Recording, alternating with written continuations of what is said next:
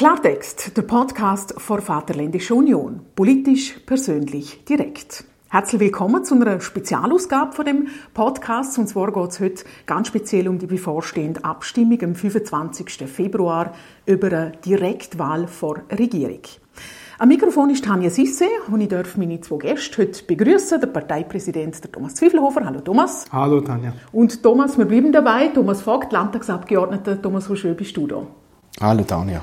Wir starten wie immer jetzt, wie es euch geht. Thomas Vogt, ich möchte mit dir starten auf einer Skala von 1 bis 10. Wo würdest du die einstufen? Im Moment hätte ich gesagt 6. Mhm. Und was ist der Grund für 6?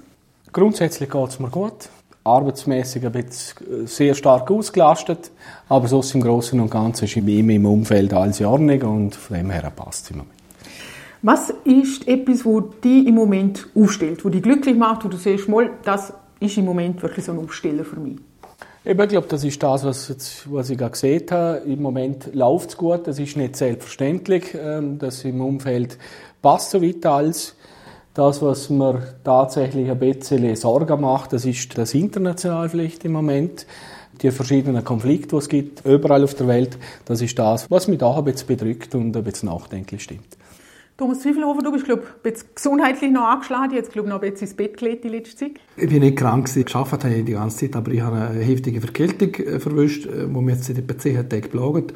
Aber jetzt langsam wird es besser und darum sage ich mal so ein Achter auf der Skala. Aber es ist einfach so, die Verkältung, du kannst fast nichts machen dagegen, ähm, wenn du den Virus verwischt, dann hast du und es ist so zäh, oder es geht dann so 10 Tage, 14 Tage geht's. Aber ich bin wirklich jetzt äh, optimistisch, dass das dann gleich vorbei ist.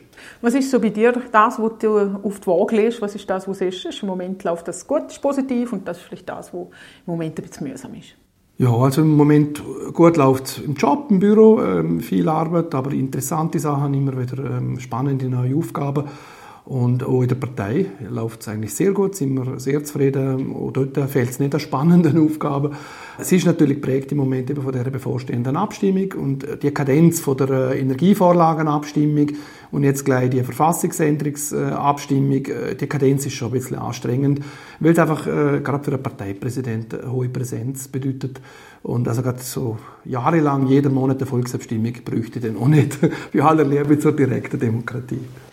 Thomas Vogt, du bist ja seit 2009 im Landtag. Ich musste nachschauen, ich denke, es sind vielleicht vier Jahre weniger, aber es ist doch schon eine, eine lange Zeit eigentlich. Was gefällt dir an der Arbeit im Landtag? Also, wie gesagt, ich bin schon relativ lange im Landtag. Ich finde die Arbeit einfach unglaublich spannend. Man hat mit verschiedensten Themen zu tun, wenn man Landtagsabgeordneter ist, mit Themen, wo man sich sonst nicht so beschäftigen würde. Und von dem her finde ich so nach der langen Zeit eigentlich nach wie vor immer wieder sehr erfrischend und man hat mit sehr vielen Leuten zu tun. Es gibt gewisse Sachen, die tatsächlich vielleicht ein bisschen wiederholend sind. Oder? Ich sage jetzt, es kommt jedes Jahr ein Budget, es kommt jedes Jahr kann der Geschäftsbericht. Das ist vielleicht ein bisschen wiederholend. Aber es gibt immer wieder neue Aufgaben zu lösen. Das hat man in den letzten Jahren gesehen. Das ist irgendwann einmal die Finanzkrise gewesen. Das ist irgendwann einmal Corona gewesen. Das ist das letzte Jahr Energiemangellage gewesen. Also es gibt immer wieder neue Aufgaben, wo es einfach Lösungen braucht und da schaffe ich auch mit. Was sind so die Themen, die dir am Herzen liegen, wenn du im Landtag bist, wo du siehst, da, ja, da bin ich Feuer und Flamme? Rein von der Ausbildung her sind es natürlich eher die Justizthemen, wo ich mich eher intensiver damit beschäftige. Das ist die Vorlage, die ich dann auch im Landtag vorträge. Aber das sind nicht die einzigen Themen, die mich interessieren. Es interessieren mich natürlich andere Themen wie Verkehr oder Gesundheit interessieren mich natürlich auch stark. Ja. Aber dort setze ich mich wahrscheinlich weniger ein, weil ich das Gefühl habe, in der Landtagsfraktion gibt es Personen, die da geeigneter dafür sind. Ja, ich wollte etwas äh, ergänzen. Ich bin ja vier Jahre äh, Regierungsmitglied und bin dort auch Justizminister gewesen. Und dort äh, kann ich nur sagen, es ist dann äh, auch als Justizminister, wenn man im Landtag hockt, anspruchsvoll, wenn äh, vis-à-vis auch der eigenen Fraktion äh, ein Tom Vogt zum Beispiel hockt, ein, ein gestandener Anwalt und Jurist und, und dann auch, auch kritische Fragen stellt und um, dann auch ein bisschen auf der Zahn fühlt. Und insofern, glaube ich, äh, ist eben der Landtag auch äh, wirklich gut gemischt und es hat äh, immer wieder gute Juristen und der Tom ist schon so lange dabei, er hat schon so viel Erfahrung. Es bringt einfach auch für die Regierung immer wieder gute Inputs, wenn Berufsleute hocken im Landtag, die in der Branche, wo sie tätig sind, dann auch der Regierung auch Inputs geben. Und es ist oft genug vorgekommen in den vier Jahren, wo ich erlebt habe, wo ich froh war um Input, der vom Tom dann im Land kam, wo ich dann zurücknehmen in die Regierung und in die Vorlagen einbauen. Also es ist wirklich etwas, was die Volksvertretung eben wertvoll macht, dass es Berufsleute hat, die im Bereich, wo sie tätig sind, sehr viel Know-how haben. Thomas Zwiefelhofer, du hast es jetzt gerade angesprochen, du bist in der Regierung. Gemeint ist auch Politik, die du gemacht hast, oder? Aber warum eigentlich nie Landtag?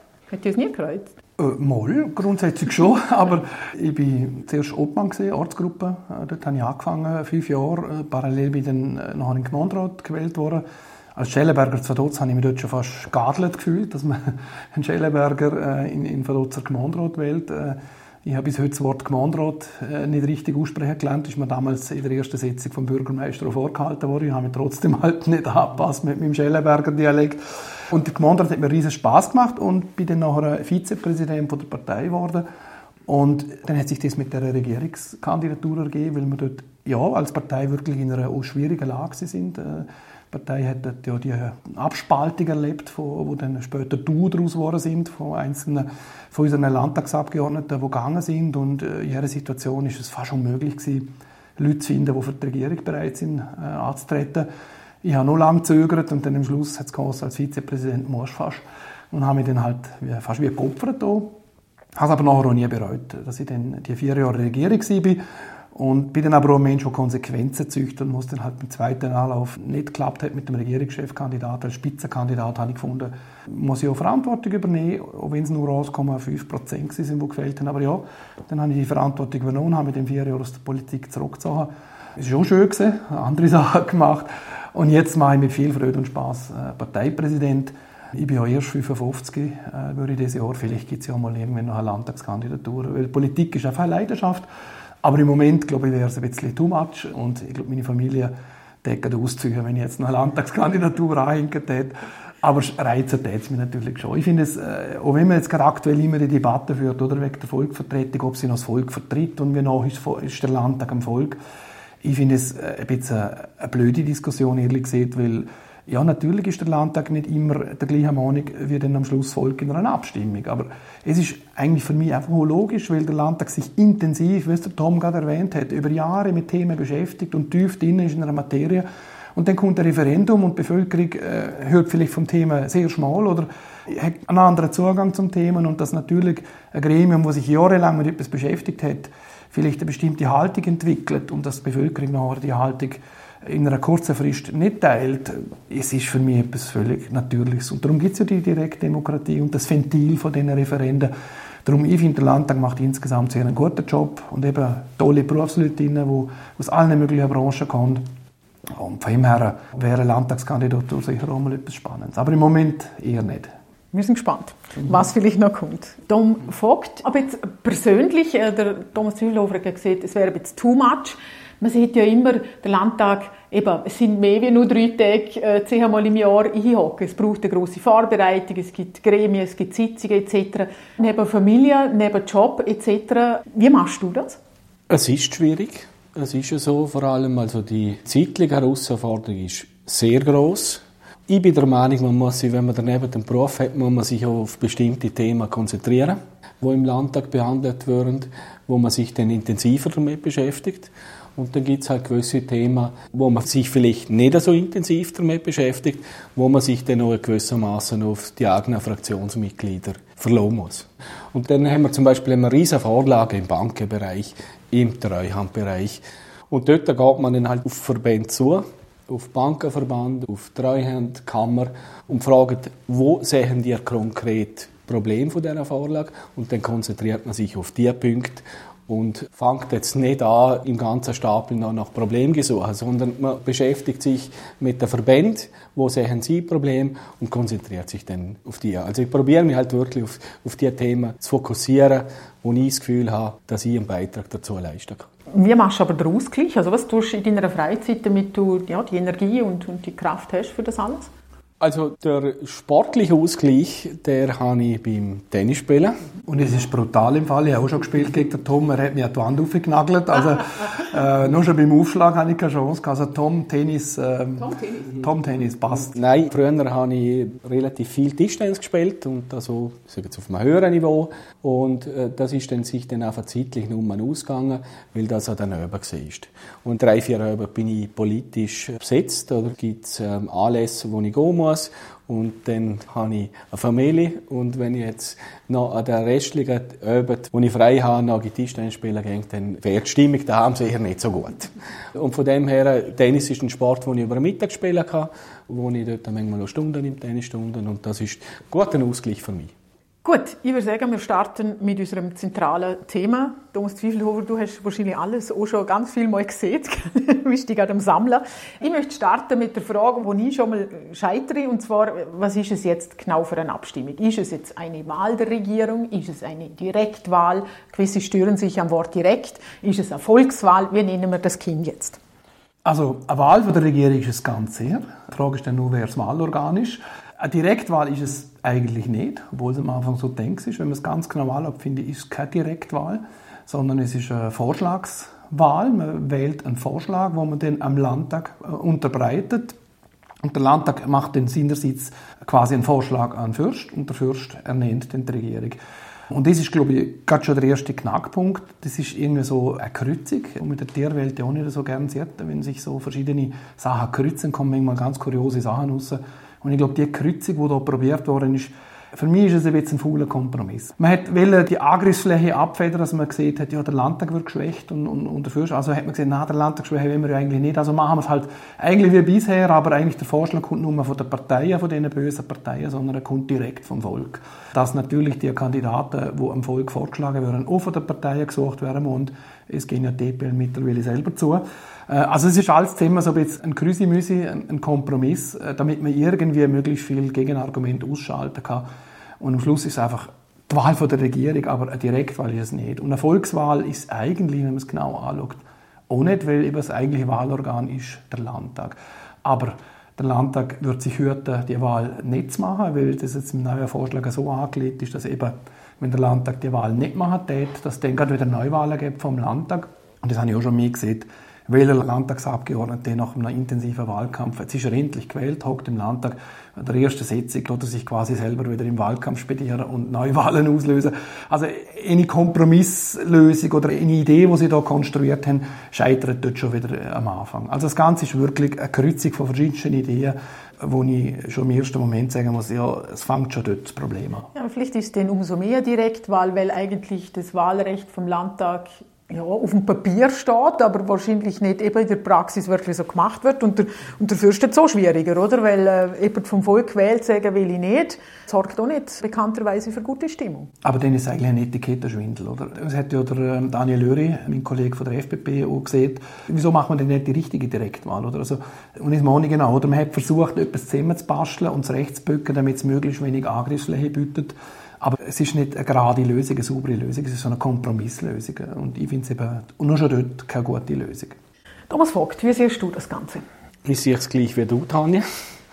Ich sehe es auch so, dass der Vorschlag oder das Nicht-Wählen durch einen Landtag oder das Nicht-Ernennen, das ist für mich Todesrecht. Wie es du vorher auch gesehen hast, Thomas, wenn man sich jetzt vorstellt, es ist irgendein Regierungsmitglied vom Volk gewählt worden, wo möglicherweise nicht die Mehrheit vom Landtag repräsentiert und der Landtag kommt jetzt einfach auf die Idee, um das Mitglied nicht im Fürst vorzuschlagen. Das wäre wahrscheinlich dann sicher auch nicht die Idee von dieser Initiative. Von dem her habe ich ein gewisses Verständnis für den Vorschlag, aber de facto ist es meines Erachtens Todesrecht. Ja, und beim Fürst wahrscheinlich auch eher, eher weniger, dass er dort äh, irgendwie ein Event haben wird. Ich meine, beim Landesfürst ist die Hemmschwelle ein Stück geringer. Weil, weil die Konsequenz daraus ist die Neuwahl von dem einzelnen Regierungsmitglied. Mhm, nicht vor allem. Aber trotzdem, wenn er weiß, okay, das Volk hat der Willen, oder? Dort sagen, mhm. nein, ich will der aber nicht, ist die Hemmschwelle auch wieder höher, oder? Ich finde es auch spannend, oder? wenn man dann immer den Vergleich macht mit den Schweizer Kantonen, oder? Äh, wo man dass das funktioniert. Ja. Und genau da fängt es schon an. Oder? In den Schweizer Kantonen, zumindest die, die nie angeschaut haben, ja vor allem St. Gallen näher angeschaut, dort gibt es kein Abberufungsrecht, es gibt kein Verweigerungsrecht von irgendjemand. Wenn jemand in der Schweiz, im Kanton St. Gallen zum Beispiel als Regierungsrat direkt gewählt ist vom Volk, dann hat weder das Kantonsparlament noch irgendeinen Kantonspräsident oder es gibt niemand, wo quasi könnte eine Ablehnung machen und interessanter, es gibt so während der ganzen vierjährigen Amtszeit von dem Regierungsrat niemand, wo das Regierungsmitglied abberufen kann. Also der Kantonsrat, das Parlament von St. Gallen hat auch keine Möglichkeit, weder in der Kantonsverfassung noch in irgendeinem Gesetz, ein Regierungsmitglied quasi das Misstrauen auszusprechen. Und da ticken wir als Monarchie und als souveräner Staat auf nationaler Ebene einfach anders. Wir haben schon bisher das Recht, dass ein Misstrauensvotum im Landtag gefällt würde und dass der Fürst Regierungsmitglied oder die gesamte Regierung abberufen kann, wenn das Vertrauen verliert. Das gibt es alles bei den Schweizer Kantonen in dieser Form nicht. Also da fängt schon an, oder? Und mit dem System Fusionieren von Schweizer Kantonsdirektwahlregierung mit unserem monarchisch-demokratischen System, wo Misstrauensvotum kennt und Abberufungsrecht kennt. Auch dort gibt es neue Konfliktlinien, neue Probleme, wo ein Schweizer Kanton halt so nicht kennt. Aber hätte man es dann vielleicht müssen gerade machen und sagen, okay, nein, das Volk wählt und das, was das Volk wählt, ist dann so. Dann hat der Landtag nichts mehr vorzuschlagen und der Fürst nichts mehr zu bestellen. Es wäre die ehrliche Variante, ne? Es wäre die ehrliche Variante, aber dann garantiere ich euch, dass äh, das Vetorecht vom Fürst ganz sicher kommt, das nicht sanktionieren. Weil es wäre so eine massive Einschränkung von der Recht vom Fürstenhaus.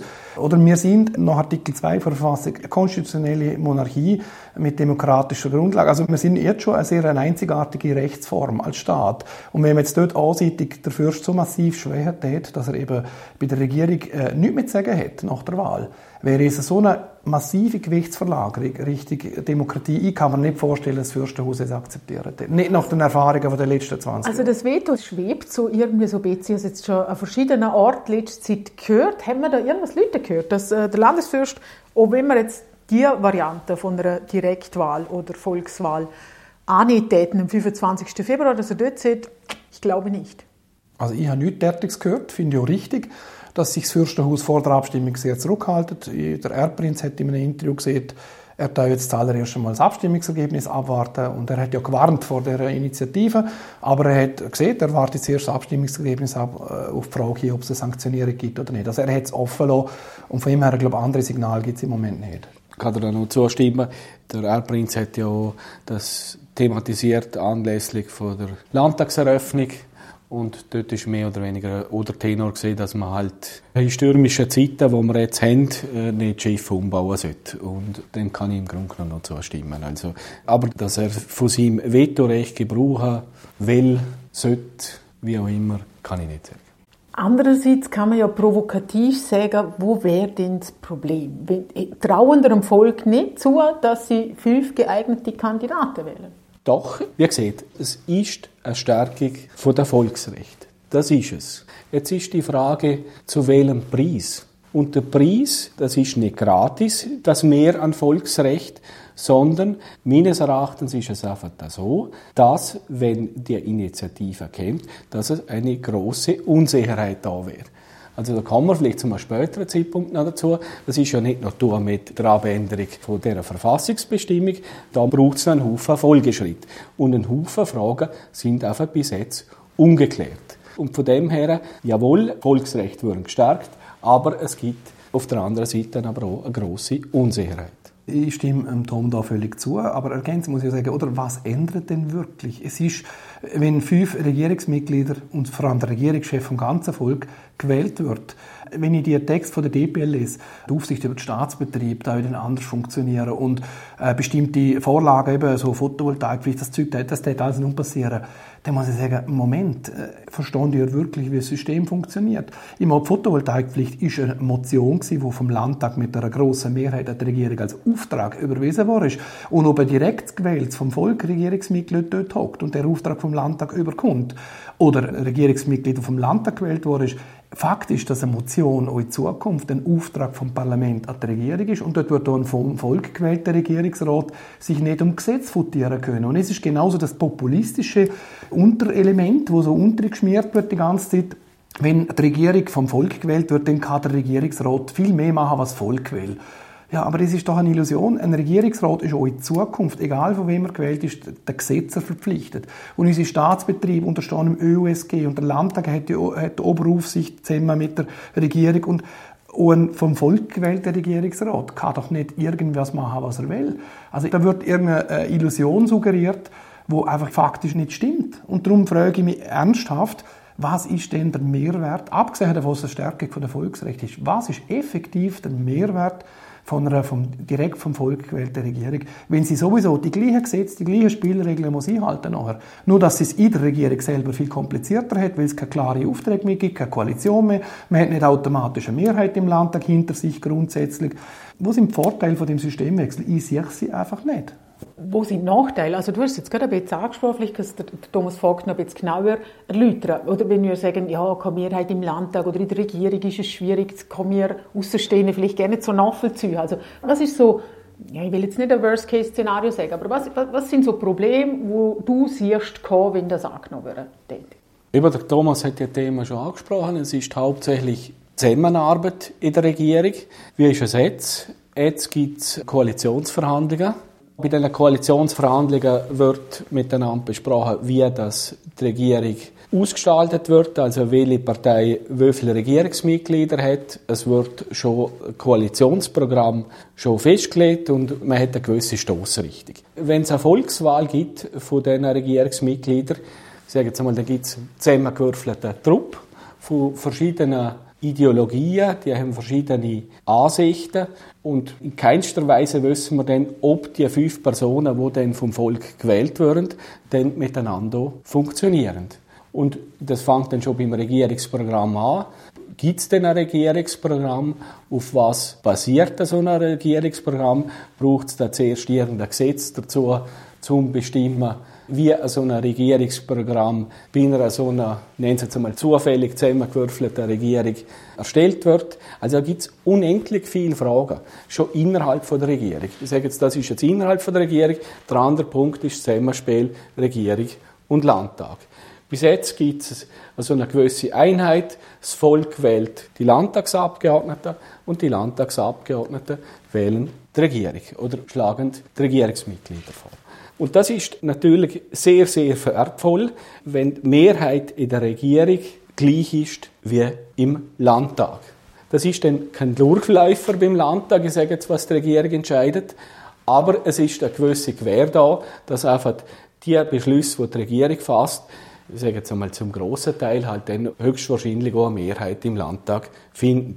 Da sehe ich einfach das ganz große Risiko, dass dann die Regierung gewisse Sachen beschließt, wo möglicherweise dann halt im Landtag keine Mehrheit finden. Was ist da schlimm daran? Es geht einfach nicht vorwärts. Also ist ja das größte Risiko nicht einmal, dass der Bund zusammengewürfelte Chaotentruppe in der Regierung ist, sondern weil, weil äh, ich gehe davon aus, dass auch bei dem äh, neuen System wahrscheinlich ein Haufen vernünftige Leute äh, kandidieren täten, äh, von den Parteien, von allen möglichen Parteien vorgeschlagen und dann auch gewählt werden. Das Risiko sehe vor allem, dass vielleicht ein oder zwei quer stehen in dieser zusammengewürfelten Regierung, äh, wo nicht unbedingt der Mehrheit vom Parlament entspricht. Und das größte Risiko sehe ich eigentlich bei der Person vom Regierungschef. Der Regierungschef, und das ist glaube ich auch so eine Illusion, wo man mit dem Wort Regierungschef verbindet, der Regierungschef hat bekanntlich bei uns im Liechtenstein keine Weisungskompetenz. Er hat ein paar zeremonielle Vorteile und er hat äh, natürlich auch einen Status, äh, in dem er vom Fürst als fürstlicher Regierungschef quasi ernannt ist. Er hat eine Primus inter pares Funktion, aber er hat kein Weisungsrecht. Und ich könnte mir noch gut vorstellen, dass wenn nachher die einzelnen Regierungsmitglieder in den einzelnen Wahlkreis, also wir haben zwei Wahlkreise, zwei im Oberland, zwei im Unterland, so gewählt würden, dass dort wahrscheinlich äh, von der Volkspartei her, von der grossen zwei mehrheitsfähige Kandidaten durchkämpfen. Kann passieren, dass dann vielleicht sogar mal vier von der gleichen Partei in der Regierung hocken, aber ein Risiko sehe ich mit dem Regierungschef. Dort sehe ich vor allem das Risiko, dass ein Regierungschef über beide Wahlkreise gewählt wird und dass dort Begehrlichkeiten geweckt werden für spezielle Kandidaten, die das Gefühl haben, ich bin besonders volksnah und ich habe ein gutes Portemonnaie und ich kann mir das leisten und dass dort vielleicht dann auch in einer Stichwahl zum Beispiel die Volkspartei sich aushebeln gegenseitig und dann quasi wie in einer Stichwahl ein Regierungschef Regierungschef gewählt wird, wo äh, nicht unbedingt, schon gerne nicht unbedingt äh, aus der Mehrheit im Land kommt, sogar vielleicht nicht einmal aus einer, eine von den größeren Parteien kommt, sondern eher ein Sprengkandidat ist, wo besonders gut ankommt bei der Bevölkerung. Und dann hockt er als Regierungschef in der Regierung und hat aber eigentlich faktisch äh, im Parlament äh, weit und breit keine Mehrheit. Im Gegenteil, äh, ist vielleicht wirklich isoliert. Und dann haben wir ganz eine kuriose Situation. Dann haben wir einen machtlosen Regierungschef in der Regierung. Und das Szenario halte ich jetzt nicht einmal unbedingt für so unwahrscheinlich. Ich sehe es genau gleich wie der Thomas. Es ist vorher immer wieder diskutiert worden, durch die Direktwahl hat dann der Regierungschef die höhere Position oder, oder sei bestärkt durch die Volkswahl. Eben, ich glaube, es ist ein Druckschluss. Jetzt ist es so, dass der Regierungschef normalerweise die Mehrheit in der, in der Regierung und von dem her oder davon ausgehen kann, dass das, was er sieht, am Schluss in der Regierung umgesetzt wird. Und nachher, bei einer Direktwahl und er hat keine Mehrheit in der Regierung, ist es natürlich ganz schwierig. Also ich sehe das überhaupt nicht als Stärkung von der Position vom Regierungschef. Also ich glaube, es sind zwei Szenarien, die eben möglich sind. So ist das Szenario eben von einem isolierten äh, Spezialkandidat, der Regierungschef wird und dann ein Problem hat, weil er eigentlich Regierungschef ist, aber keine Machtbasis hat und nichts vorwärts bringen kann. Und das zweite Szenario finde ich nicht weniger gefährlich. Äh, es ist natürlich das umgekehrte Szenario, dass aus anderen von den Volksparteien, nehmen wir jetzt einmal die VU, oder, dass wir äh, vielleicht Lauf haben, besonders stark sind äh, im Moment. Und jetzt wird von uns eine Person äh, Regierungschef und ist dann vom ganzen Volk gewählt, hat im Parlament sogar noch eine starke Mehrheit und dass dann die Person quasi wie fast ein bisschen über Wasser überkommt. Ich meine, wenn du vom ganzen Volk gewählt bist und im Parlament eine Mehrheit hast und so eine starke Person bist und dann hast du noch eine Volksmehrheit hinter dir, wirst du als Machtfaktor ist dann quasi was 180 Grad das andere Szenario, oder? Also das sind also so Unwägbarkeiten mit dem neuen System, wo ich einfach das Gefühl habe, wissen wir wirklich, was wir da für Experiment eingehen? Alle die Risiken kennen wir mit dem jetzigen System eigentlich nicht. Das Experiment hat so viele Facetten, wo wir nicht wissen, wie es rauskommen kann. Und jetzt finde ich das Gefährliche vor allem an dieser ganzen Übung. Thomas Vogt, hast du das Gefühl, dass Wählergruppen aus dem Boden sprießen mit dieser neuen Regelung, dass man sagt, okay, man weiß ja noch nicht einmal, was es für Voraussetzungen braucht, oder? Um sich aufstellen zu lassen. Das muss man ja auch noch klären, zum kommen noch. Aber wenn man jetzt sagt, okay, man braucht 100 Unterschriften, es gibt sicher genug, die das Gefühl haben, sie können es besser, es gibt sicher auch noch genug, die noch das Portemonnaie dazu haben, um zu sagen, ich mache einen tollen Wahlkampf. Könnte ja schon sein, oder? Also es ist ja noch in keinster Weise sicher, dass es überhaupt irgendeine Voraussetzung braucht.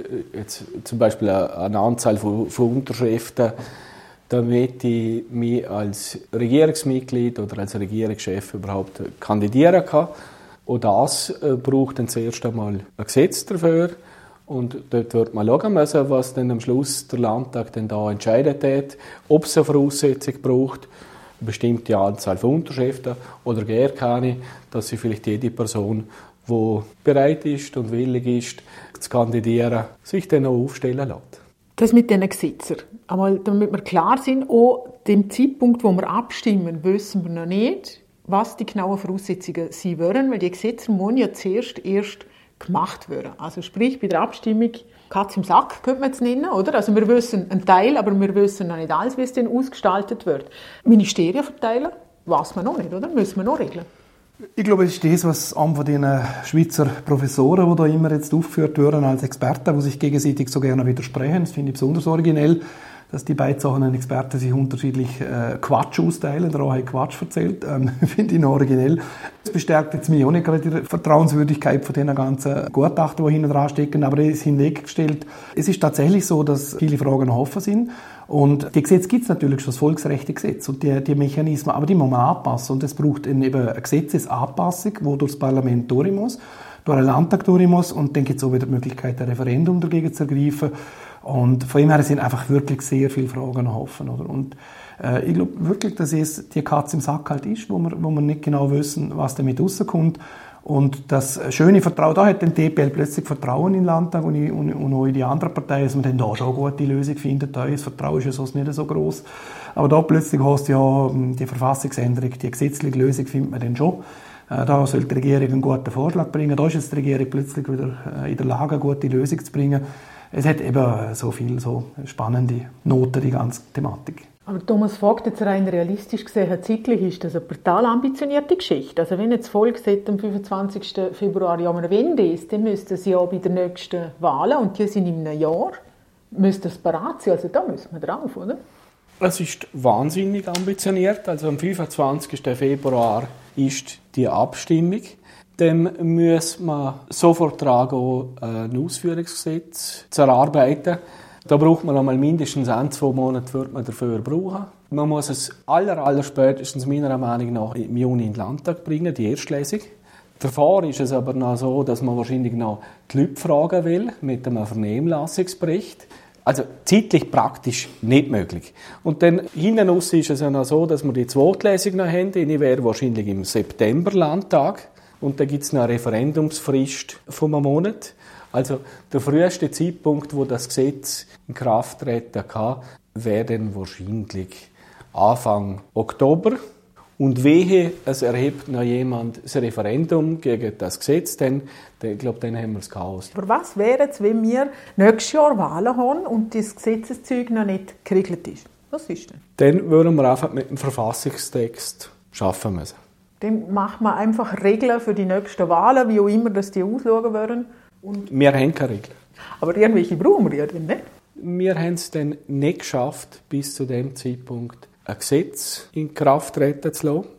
Die Verfassungsbestimmung ist dann aber in Kraft. Die hätten wir dann zu respektieren. Und wir müssten einfach ja, mit dem arbeiten, was wir haben. Und das ist der Artikel 79 und das ist der Artikel 80. Auch da hat unsere Verfassung ja im Unterschied zu einem Schweizer Kanton noch eine Zauberlösung parat. Der Fürst könnte ja dem mit Notrecht äh, kurzfristig äh, Regeln aufstellen. Eine Lösung gibt es ja dann auch noch nach Verfassung. Also es ist wahrscheinlich nicht das, was wir uns alle wünschen, aber äh, um eine Krise zu verhindern oder das Chaos zu verhindern, wäre dann vielleicht so, wie wir auch schon erlebt haben bei äh, Finanzplatzkrisen, dass man diskutiert, ob man mit Notrecht eventuell eine Lösung sucht. Also es gäbe dann noch viel, viel mehr Unsicherheiten, als es so schon gibt. Aber bei dieser Ausgestaltung von diesen Gesetzen, jetzt muss das die Regierung und der Landtag als Beispiel machen, wo eigentlich das Ganze gerne nicht will hat. DPL findet, mal, mal findet man schon eine Lösung. Muss sagen, sind definitiv nicht in einer Mehrheit. Also schlussendlich kann man sie überstimmen, wo man will. Also äh, reden wir da schon noch von viel Spazis, wie es rauskommen könnte, schlussendlich. Ja, ich glaube, wir reden von sehr viel Spazis und ich bedauere eigentlich jetzt der Weg, den man da beschritten hat. Oder? Mir kommt das Beispiel von der Landtagsreform in Sinn. Es ist ein zäher Prozess. Wir reden schon lange von Landtagsreformen. Aber es ist halt auch etwas, wo man das Kind nicht mit der Badewanne ausschütten sollte. Und auch da ist der Prozess langwierig. Aber wir versuchen da zum Beispiel immer von der VU aus, haben wir auch Vorschläge entwickelt in einer Arbeitsgruppe. Wir haben sie einem Koalitionspartner zugestellt. Der FDP haben gesagt, schauen Sie einmal an, das wären unsere Ideen. Wir wissen, dass die Freie Liste Ideen hat mit Anpassungsvorschlägen. Und wir finden, eine Landtagsreform sollte man parteiübergreifend zusammen eine Lösung ausschaffen und dann parteiübergreifend auch einbringen, sei es über das Präsidium, da gibt es scheinbar auch Bestrebungen, habe ich äh, Leute gehört, aber vor allem eben, wo sie über Parteien hinweg, dass es Bestrebungen gibt. Und da muss man halt zusammen schaffen. Und das haben wir bei uns im Land in vielen Sachen früher auch schon können. Und ich finde, wenn es um eine so eine wichtige Änderung wie die Wahl vom Regierungsteam geht, also Direktwahl von Regierung oder nicht, wenn man das wirklich will, warum geht man denn auf andere Parteien zu und sucht gemeinsam einen Weg, äh, ist dann vielleicht anstrengender, braucht mehrere Jahre und braucht es halt vielleicht eine Landtagskommission und, und parteiübergreifende Zusammenarbeit. Aber wenn man eine solide Lösung will, wo am Anfang an schon die gesetzlichen Anpassungen auch überlegt, nicht nur irgendeine Verfassungsänderung und dann tätschbumm und jetzt machen wir mal, dann muss man halt einen mühsamen Prozess der Kooperation parteiübergreifend zusammenarbeiten. Und jetzt bedauere ich, dass da die DPL der Weg halt wieder einmal auch nicht gewählt haben, sondern einfach etwas auf den Tisch legen und sagen, so, friss oder stirb, das ist die Lösung. Das tönt wie immer gut. Das muss man auch lassen. Ja, darum sage ich Etikettenschwindel. Es ist halt äh, eine gute Verpackung, es ist noch schnell gemacht, aber der Teufel liegt im Detail. Genau darum sieht man ja Katz im Sack, oder? Also, ich finde es schade. Ich habe gesehen, ich finde es gut, dass die DPL der Schritt gemacht und die Diskussion angestoßen haben, aber über das Vorgehen, da bin ich nicht glücklich und ich hätte mir gewünscht, wir hätten auch da versucht, parteiübergreifend irgendeinen Weg zu finden, um vielleicht eine Lösung auszuschaffen. Und wenn alle Parteien in, in dem Weg schon sagen, nein, das funktioniert nicht, wir wollen es nicht, dass man es dann trotzdem übers Knie brechen will, finde ich dann halt auch der falsche Ansatz. Thomas Vogt, noch nicht lange her, wir eine Abstimmung gehabt, wo sehr eindeutig ausgefallen ist, und zwar nicht so, wie die Regierung, Landtag und viele andere Institutionen, Organisationen sich das gewünscht hätten. Wie optimistisch bist du für die Abstimmung? Ich glaube schon, dass es etwas anderes ist. Und ich bin jetzt wirklich optimistisch, dass die Initiative nicht durchkommt bin ich persönlich optimistisch. Es ist komplett etwas anderes. Bei der letzten Abstimmung, die wir hatten, ist es ganz klar darum gegangen, das Volk will kein Verbot. Es ist für mich relativ klar gewesen. Und da, da geht es wirklich ums eines vom Elementarsten in unserem Staat, ums Zusammenarbeiten von Volk, Regierung, Landtag, wo jetzt 100 Jahre oder noch mehr gut funktioniert hat und wo wir jetzt mit dieser Vorlage, es ist jetzt inflationär schon verwendet worden, ein Experiment eingegangen. Und ich glaube, ich habe wirklich die Hoffnung, dass diese Initiative nicht angenommen wird. Da bin ich jetzt zuversichtlich, aber wir müssen wirklich in den nächsten Tagen würden wir noch schaffen müssen. Die Botschaft muss man wirklich bei den Bürgern deponieren, weil, weil es ist wirklich so, wenn ich Diskussionen über die Initiative führe, dann habe ich manchmal das Gefühl, die Leute interessiert es nicht so stark. Also es ist noch nicht so wirklich angekommen, was die Initiative da tatsächlich bewirken wird. Also das braucht wirklich noch Arbeit, die wir jetzt noch haben. Wir haben nur so viel Zeit. Wir haben jetzt, jetzt noch eine Woche, zwei, oder, wo man sich wirklich noch mal wirklich intensiv damit beschäftigen muss. Ja. Was ist deine Prognose, Thomas? Boah, Prognose finde ich, find ganz schwierig immer. Also bei der Energievorlage bin ich auch am Schluss äh, ziemlich lang dann schon pessimistisch gesehen leider. Ähm, aber man will den ja auch nicht äh, das so laut sagen, weil man dem fast zu einer selbsterfüllenden Prophezeiung beitritt. Das ist auch nicht so gut. Aber ich bin da bei dieser Vorlage so optimistisch, dass es abgelehnt wird. Ich hätte mir halt wünschen, dass es klar abgelehnt wird, damit in dieser Frage für eine lange Zeit jetzt wieder Klarheit herrscht. Und wenn es eine knappe Sache wird, befürchte ich halt, dass die Diskussion weiter schwelt und dann wieder irgendwelche andere Bastelübungen kommt. Von dem her wünsche ich mir eigentlich ein klares Nein von der Bevölkerung. Das wäre mein Wunsch. Ich bin optimistisch, dass es abgelehnt wird, wie klar weiß ich nicht. Und ich treffe auch immer noch Menschen, gerade die Woche wieder Leute, die ich als vernünftig einschätze. Aber ich höre oft, ja, Zeitung habe ich keine mehr und online auch nicht, muss man ja fast alles zahlen dafür schon und brauche ich nicht und soziale Medien, ja, schaue ich abends so ein bisschen die Schlagzeilen an und dann habe ich gesagt, ja, und Landeskanal, die Podiumsdiskussion, die ist doch super gewesen, da sind Befürworter und Gegner da gestanden und haben über eine Stunde miteinander diskutiert. Landeskanal, hast du das Podium, aber Diskussion hast du geschaut? Ah, nein, was Landeskanal, schaue ich nie. Und dann gesagt, ja, aber er hat ja einen Link gegeben, wir können nachschauen. Ah ja, schon, ja, habe jetzt auch noch keine Zeit gehabt. Und das ist das, was der Tom, glaube meint, oder? Ich, ich, auch Leute, die eigentlich clever sind und wo, wo im Menschen im Leben stehen und ich, wo ich nicht anfällig für Populismus einschätze, merke ich manchmal so, ah ja, Politik und hm, ja, ja. Und dann sind am Schluss der Zettel auf dem Tisch und es heißt, wollen Sie eine Volkswahl der Regierung? Ist die Versuchung halt dann eben groß, dass man gleich sagt, ja, eigentlich tun sie ja noch gut. Und von den Leuten habe ich ein bisschen Angst, oder? Dass sie, wo eigentlich sich einfach mit dem Thema zu wenig beschäftigt haben. Und wir haben jetzt wirklich seit Wochen, ja, Monaten, ich habe im September das erste Mal eine ganze Zeitungsseite dazu mit, mit dem Argument gebracht, es ist September, es ist lange, aber irgendwo, es kommt bei vielen Leuten kommt es nicht an und es ist eine grosse Herausforderung heutzutage. Die Wahlbeteiligung bei der letzten Abstimmung ist ja wirklich verbesserungsfähig. Ist die Frage, interessiert das mehr wie die letzte, oder? Gehen Sie überhaupt wählen? Also wir würden sehen, oder? Was mich irritiert hat bei der letzten Abstimmung, die 67 Prozent sind nicht außergewöhnlich im Liechtenstein. Haben wir die letzten 100 Jahre immer wieder gehabt. Hundegesetz ist sogar knapp über 50 Prozent. Aber bei wichtigen Vorlagen, wo, wo, wo man eigentlich unisono das Gefühl hat, das ist ein wichtiges Thema, sind wir regelmäßig über 80 Prozent gewesen. Und darum hat mir die 67 Prozent bei der Energievorlage, jetzt reden wir von Klimakrise, wir reden von Krieg in Ukraine, Energieabhängigkeit, Energiepreise, oder mit dem ist ein wichtiges Thema, dann kommen 67 Prozent. Das hat mich überrascht. Und das ist ja noch viel wichtiger. Das ist die grösste Verfassungsänderung seit der Gründung dieser Verfassung seit 1921. Und das ist die massivste Änderung der Verfassung seit 100 Jahren. Also wenn wir dann da eine Stimmbeteiligung haben von 60 Prozent, dann muss ich mich dann wirklich fragen, sind wir so verwöhnt? Äh, haben die Leute das Gefühl, es nützt eh nichts, wenn ich, wenn ich abstimme?